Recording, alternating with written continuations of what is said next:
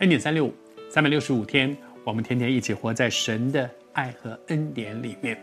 在神的爱里面，我们如果始终天天可以很真实的活在神的爱，浸泡在神的爱里面，我们会从神的爱里面得着力量。那个爱是会带来力量，爱会使人勇敢。啊，我们华人喜欢讲“为母则强”。一个女人做了母亲之后，会很刚，为了保护孩子，什么勇敢的事都敢做，因为那是爱。爱里面是有力量的。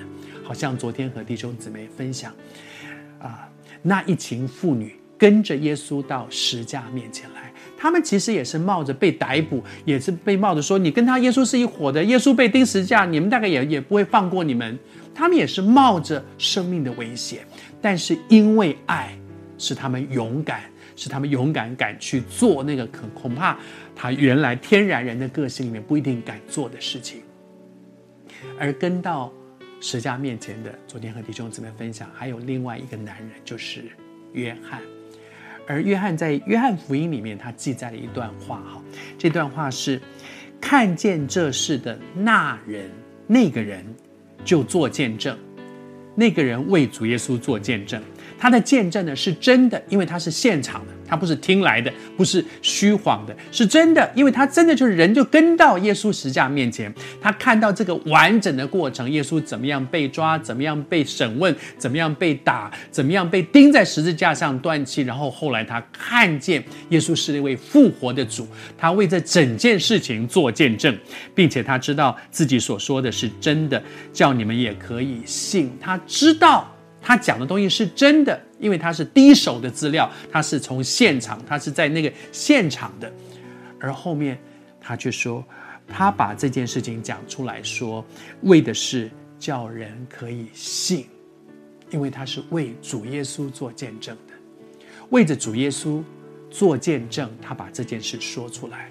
为着他自己呢，他连名字都没有提。